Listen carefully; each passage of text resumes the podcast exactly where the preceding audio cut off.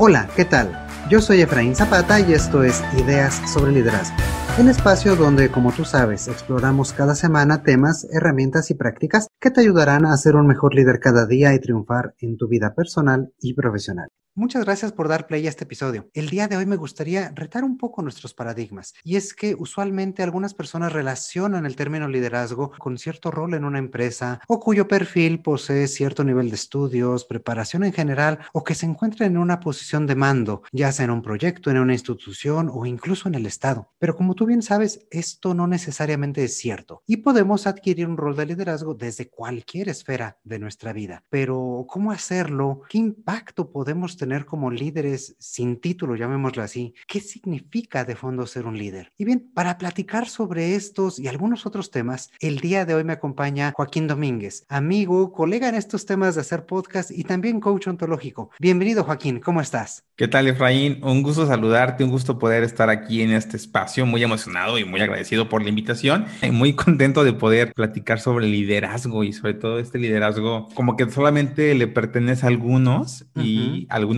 otros nos sentimos o nos sentíamos ajenos a esta posibilidad de ser líderes, ¿no? Claro, y es que a veces como que tenemos ese paradigma, ¿no? De que el líder pues está ahí en una cúpula, es casi casi ese superhéroe, es esa persona que pues tiene siempre todas las respuestas. Entonces más me gustaría justamente empezar por allí. ¿Qué significa o quién es un líder sin necesidad de tener ese título? Es una pregunta muy amplia en muchos sentidos. Podemos hablar de liderazgo en las organizaciones, liderazgo en, hoy que se habla mucho, ¿no? De los líderes en el poder y se habla mucho de cómo se ha liderado cada país en el tema de la pandemia y podemos tocar muchos temas alrededor del liderazgo porque creo que es un concepto que se ve todos los días en las noticias, en las organizaciones, incluso en la familia, ¿no?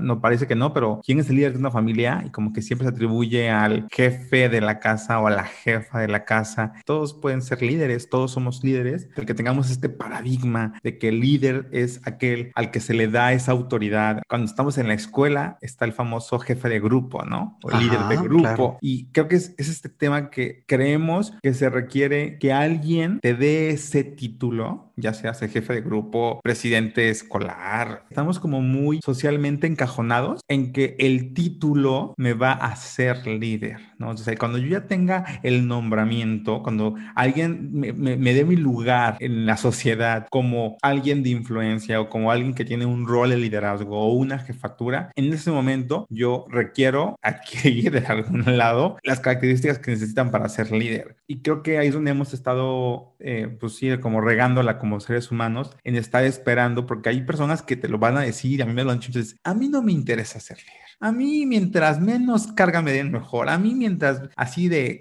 alguien quiere hacer algo y hasta se esconde, ¿no? Para que no vayan a voltear a verlos. Y habrá gente que piense que no les gusta, pero también hay otros que, que sí quieren, que sí desean estar en la fotografía, como podemos decir, como coloquialmente, quieren aparecer en la foto, pero no aparecen porque creen que tienen que invitarlos a la foto, que tienen que decir, oye, tú ponte en la foto, tú vente porque queremos que salgas, queremos que tú hagas, queremos que tú aportes y no necesariamente. Entonces, mientras yo, tú, el que esté escuchando esto, siga creyendo que va a ser líder el día en que la gente lo reconoce como tal, puede ser que esté esperando, ¿no? Claro, y bueno, me quedo con esto, no todos podemos ser líderes de una o de otra forma. Y fíjate que también me dejaste reflexionando en cómo vamos introyectando pues esta parte de tenemos que tener un nombramiento, ¿no? Uh -huh. Algo que pues la verdad yo nunca había caído en cuenta hasta ahora que lo mencionas, se dice jefe o jefa de familia, no se dice líder, ¿verdad? Y, y yo creo que pues tampoco le toca a, ahora sí que al jefe o a la jefa. Yo creo que en algún momento eh, de la vida un niño puede liderar dentro de su propia familia eh, una figura este,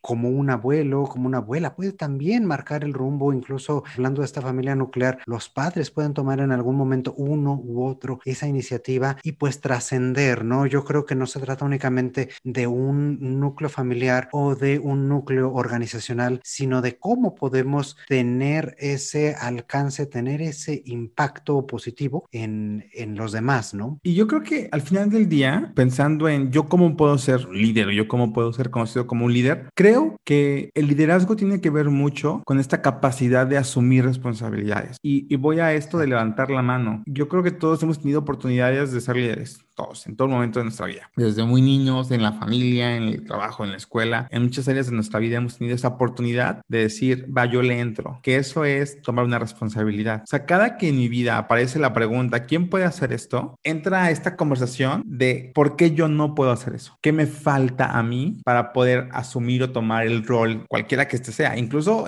quién puede ir por los refrescos, ¿eh? Y de verdad, se requiere a alguien que dice, yo, yo voy, yo junto el dinero, yo voy a, yo hago la actividad, yo, yo me muevo, yo lo consigo, yo lo genero. Creo que esto es una habilidad de hacerme responsable de que las cosas sucedan. Y, y, pienso ahorita, insisto, en un ejemplo bien banal como quién quiere ir por las cocas, pero, pero puede ser quién quiere ayudar a una persona que requiere apoyo en este momento, quién quiere generar una, una diferencia en su calle, ¿no? A mí me pasa, es que la, de repente la veo muy sucia y de repente me enojo, ¿no? Porque es que está muy sucia la calle, pero ¿por qué los vecinos nos limpian y por qué no alguien, ¿no?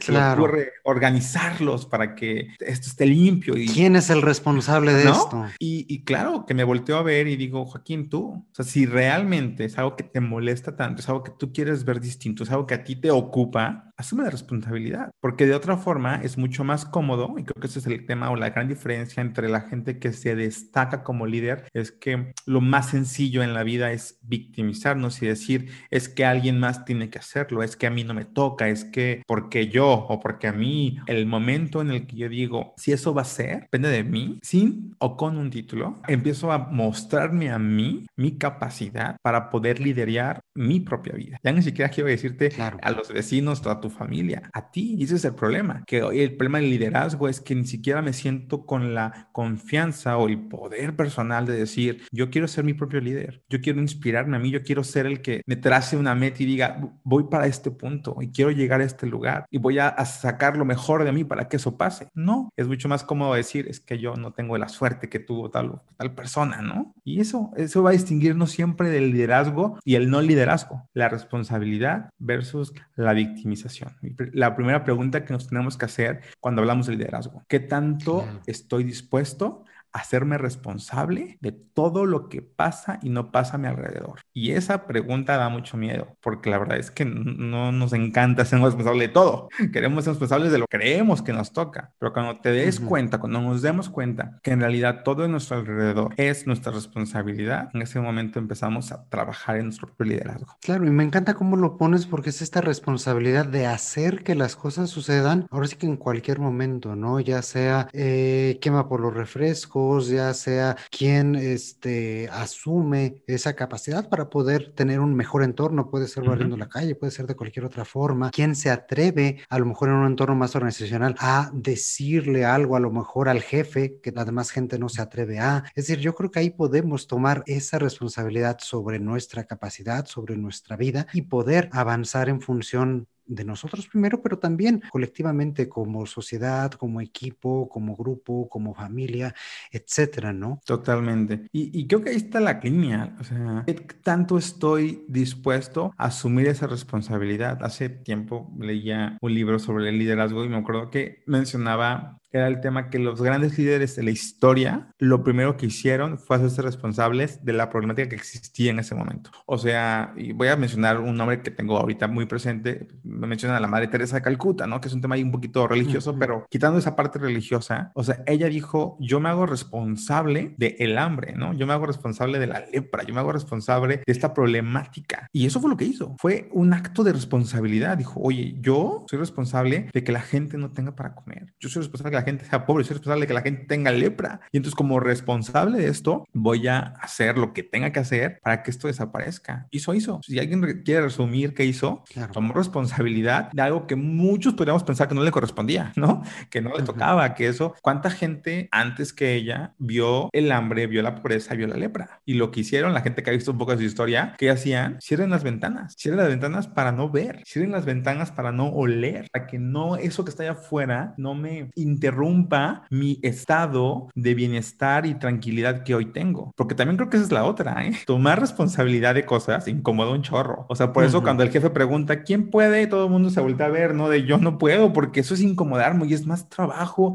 es más, no me toca, no me pagan por eso. Y creo que ahí viene el deterioro de las relaciones y de las organizaciones en que no asumimos un rol de responsabilidad. Hay una imagen, si la has visto, es un tipo meme, que es un bote y hay personas en el bote y hay un agujero en la parte del bote, ¿no? Y los que están del otro lado del agujero dicen, lo bueno que el agujero no está en nuestro lado, ¿no? Claro. Y creo Le toca a los otros. Esa es la actitud que como sociedad a veces tomamos. Qué bueno que yo no tengo ese problema y no me doy cuenta que mientras vivamos en esta sociedad, este país, en este planeta, el, la problemática de uno, tarde o temprano, se volverá mi problemática si no asumo esa responsabilidad, si no asumo que vengo a esta vida a hacerme responsable de mi vida y en consecuencia de la vida de la gente que me rodea. Y seguramente ahorita también platicando con esto me viene mucho a la mente esta eh, como definición que no es etimológicamente correcta, pero creo que da mucho de qué hablar acerca de responsabilidad, ¿no? Como esa habilidad para responder en función a lo que estamos viviendo, en función a nuestro entorno, en función a lo mejor a esa visión que podemos tener de cómo nos gustaría que fuera la realidad, ya sea una calle más limpia, ya sea un mundo sin hambre, ya sea esta sociedad sin enfermedades eh, y poder responder, poder poner un granito de arena para que eso vaya sucediendo. Seguramente ya has escuchado un poco esa definición, ¿cierto? Sí, y, y se me hace súper tangible en muchos sentidos, ¿no? ¿Qué tan dispuesto estoy yo en este momento a responder primero por lo más sencillo que es mi, mi realidad o mi entorno o mi vida? Porque también, ¿cuántas personas no asumen esa responsabilidad de, de lo que hoy, de la vida que hoy han generado, ¿no? Porque siempre es de, ah, es que esto que hoy tengo o no tengo es por consecuencia, por culpa, por algo más. Y entonces, y, y, es bien triste porque al final de cuentas, imagínate una actitud así de un papá, de un padre de familia, de un hombre que al final del día, quieras o no quieras, lo están viendo sus hijos, lo están viendo sus sobrinos, lo está viendo la gente a su alrededor. Es una persona que se está quejando de que la vida no es justa, de que la vida es difícil, de que la vida es muy complicada, de que en el trabajo no le pagan lo suficiente, de que su jefe es un tal o cual cosa, que sus compañeros no, no, cooperan. Entonces yo vivo en una actitud, ni siquiera quiero decir que sea una realidad, vivo en una actitud de víctima y lo que estoy haciendo es diciéndole a la gente a mi alrededor, la vida es difícil. A veces no nos damos cuenta que una actitud de víctima no solamente hace que tú pagues precios bien altos, como vivir infeliz, teniendo razón de que la vida es muy complicada, sino que también pagas el precio de que la gente que te rodea se la crea, que tus hijos se la crean, que tu equipo de trabajo se la crea, tu familia crea que lo que tú dices es una realidad y entonces ya tienes no nada más una persona generando víctimas en su vida, sino a gente que ya aprendió que la víctima es una forma bien sencilla, bien cómoda para eludir responsabilidades y para vivir siendo, para no vivir, para ponerlo del lado positivo, para no vivir siendo el líder que estás destinado a ser. Y bien cómoda, eh, entre comillas, porque al final del día lo que le estás tratando de vender a los demás es que tú estás incómodo, ¿no? Pero como no haces nada, como no te mueves, como no planteas una respuesta activa a lo que está sucediendo, pues en realidad lo que estás es inculcando este sentido, esta actitud de víctima, no solo en mí, sino en el resto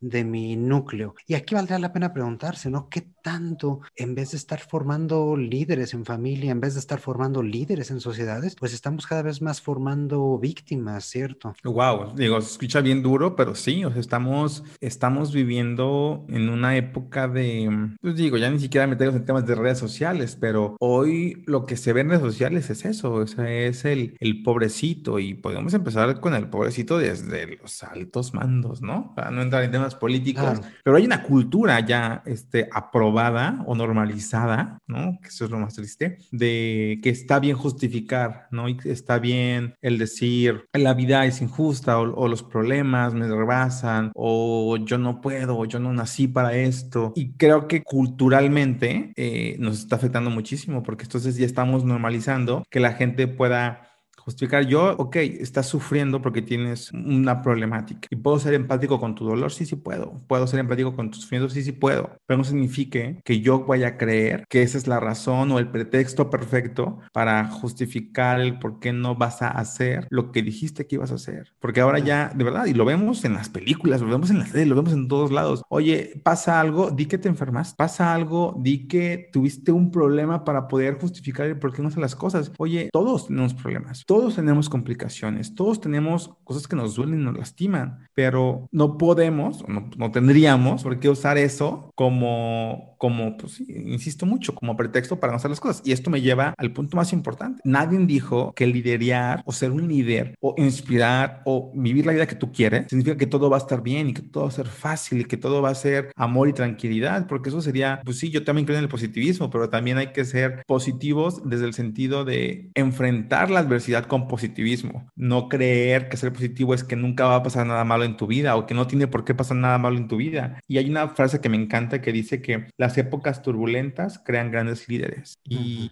y creo que eso tiene que ver mucho con el liderazgo. Yo siento que a las personas las conoces, y esto aplica para pareja, para hijos, para hermanos, para primos, para quien tú quieras. A la gente la conoces en los momentos difíciles. Cuando todo está bien, cuando todo sale como tú quieres, cuando todo está bien bonito, dando resultados como tú esperas, la gente está de buenas porque tiene el resultado que está buscando. Pero cuando no es como tú quieres, cuando no sale como tú esperabas, ¿cómo reaccionas a eso? Que no es como tú querías. Ahí conoces a las personas, ahí conoces a la gente. Yo voy a oírme bien grosero, pero yo deseo que todo mundo tenga la oportunidad de conocer a su pareja, a sus empleados, a sus colegas, a sus jefes, los momentos de más vulnerabilidad, porque es ahí donde conoces realmente a la gente, es ahí donde conoces de qué está hecho cada, cada persona, cada ser humano. Y sobre todo, si hablamos de liderazgo, ahí se forman los líderes, en cómo reaccionas, cómo actúa ante un momento que parece ser bien complicado, que parece ser bien difícil, y cómo lo sacas adelante. Lo haces a pesar de eso, y cómo sigues creyendo en lo que crees con todo y la adversidad que está diciéndote que no, y está contra ti, y estás ahora sí que sobre la lona de si volviéndote a levantar. Lo que estoy diciendo es que esos momentos difíciles son la mejor oportunidad para mostrarte a ti quién eres. Y te aseguro que eso va a inspirar primero a ti, por claro que me va a inspirar verme a mí en el momento más difícil diciendo voy para adelante, pero también a la gente que me rodea, ¿no? Entonces, ¿quién estás? ¿Quién eres tú en los momentos de mayor adversidad en tu vida? Excelente. Pues muchísimas gracias, Joaquín. Y pues vamos a continuar con la segunda parte de nuestra charla. Y también gracias a ti por escucharnos. Como siempre, espero que las ideas del día de hoy te hayan sido de utilidad y que puedan empezar para que tú tomes ese primer paso, que tú te atrevas a cambiar ese paradigma que hemos platicado y que puedas tomar esas riendas para ser un mejor líder y, un mejor persona, y una mejor persona cada día. Mi nombre, ya me conoces, soy Efraín Zapata y te espero a la próxima con nuevas ideas sobre liderazgo. Gracias. Gracias.